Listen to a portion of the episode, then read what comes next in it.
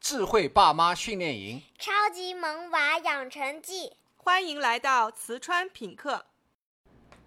大家好，上一期我们分析了在家长介入冲突的时候孩子的心理变化，那这一期呢，我们就邀请陈老师继续为大家分享到底如何解决冲突。陈老师你好，哎，你好，那请你再为我们大家继续分享。好的。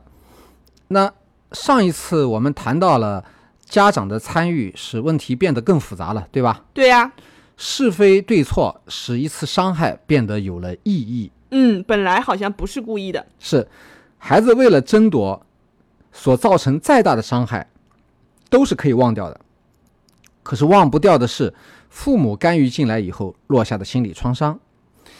家长的干预让一次冲突里的身体伤害变成了有目的、有预谋、有定论的了。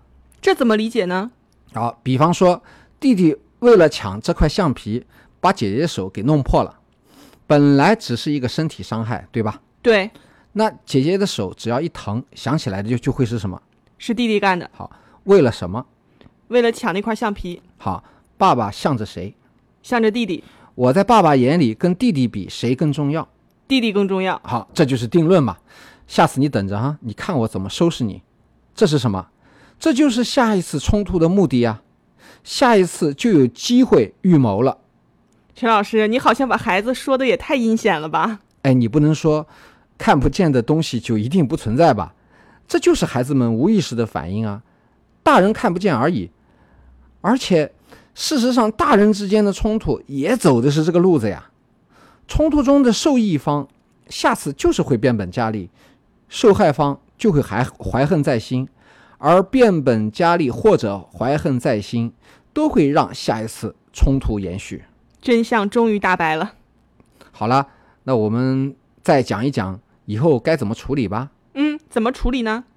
给予关怀，给受伤的受害的那一方吗？不不不，双方都要给。哎，这怎么理解呢？占了便宜的一方还要给关怀，当然了，既然是冲突，那在两个人的争夺中就有了输赢，对吧？对呀、那赢的那一方一定心里是不安定的，他也不知道自己会不会受到惩罚，对方会不会报复他，对吧？嗯嗯？对方会不会很痛苦？自己会不会做的太过分了？啊，对，通常小孩都会偷偷的用耳朵在旁边观察，嗯，有能关。想象得到 是吧？对，哎，对，他也是人，他的心里就会多多少少的不得安宁，同意吗？嗯，对，会有小忐忑。而且刚刚结束冲结束冲突，心神未定，嗯，所以爸妈要给赢的一方给他一个心理的安定，安定了他才能听得去进去后面父母给他的引导。嗯，他就不会慌了。对，爸妈要给一个态度。那我来演示一下吧。好的，这个有意思了。赢的不挨批评就不错了。啊，通常是这样。那我们先假设呢，是弟弟抢了姐姐心爱的橡皮，好吗？嗯，得逞了。爸爸很不希望给你带来困扰。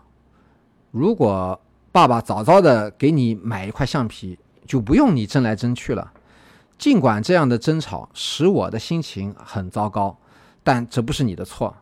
我相信你有更聪明、更合理的办法帮助爸爸去解决这样的矛盾，既可以得到你想要的，还可以不让家里的气氛一团糟。嗯，这样就把心放下了。对，这里面没有责备他吧？没有，没也没有要求他一定要怎么怎么做吧？没有，但给了一个提示，是，提示他除了冲突还有别的可能性。嗯，好。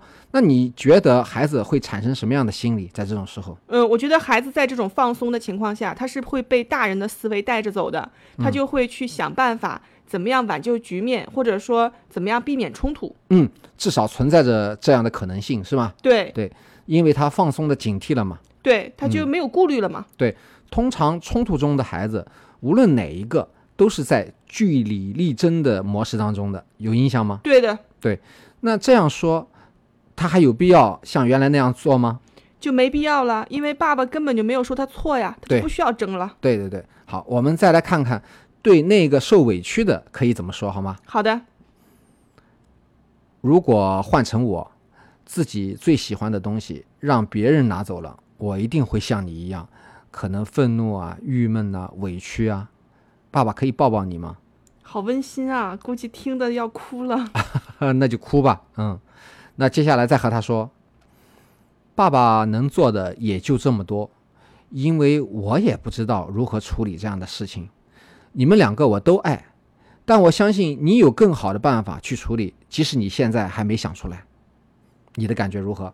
嗯，我感觉挺好的。是吗？那嗯孩子会不会说这个爸爸？那你帮我把橡皮要回来不就好了？啊， 是会有孩子这样说的，对嗯，很可爱，对。那你听我怎么样来，呃，应答他好吗？嗯嗯，爸爸当然可以帮你要回来，但是能帮你要回来的只是橡皮。爸爸更想要回来的是你和弟弟的友谊，彼此不再伤害，这个就只能靠你了。嗯，这是妥妥的收到了，确实厉害。好，那再接下来呢，可以单独的，当然最好是把两个孩子叫到一起，向他们提出希望和要求。当然是在他们都冷静下来的时候。嗯，还有重要的事要交代他们。对，那当然了，这是关这是关于大人的立场，关于大人和孩子之间的界限的。你们两个人刚才的冲突啊，我现在说这些话呢，是因为前面已经和孩子有了沟通，说这些才会有用啊。嗯，好的，明白。好，那么再来，嗯，你们两个人刚才的冲突已经干扰到了我和其他的家人，这是我们不能接受的。嗯如果你们认为你俩只有通过冲突打架才能解决问题，那你们尽管这样去做好了，但是不可以影响我们。如果你们开始考虑有没有其他的方式也可以解决矛盾，那我会觉得很高兴。我相信我的孩子有这样的智慧。完了。嗯，太好了，圆满了。嗯，所以当父母干预孩子之间的冲突的时候，其实是在剥夺他们自己学习、解决纠纷和冲突的好机会。我们每个人都经历过大大小小的冲突和争执，就这么长大的，对吗？嗯对嗯要想培养出应对冲突的能力，那就是要让孩子在冲突中学习冲突。太好了，在冲突中学习冲突。那各位爸妈们听了这个音频呢，以后孩子再起冲突的时候，你决定是管还是不管呢？如果管，该怎么管呢？感谢陈老师的精彩分享，期待我们下次再见。再见。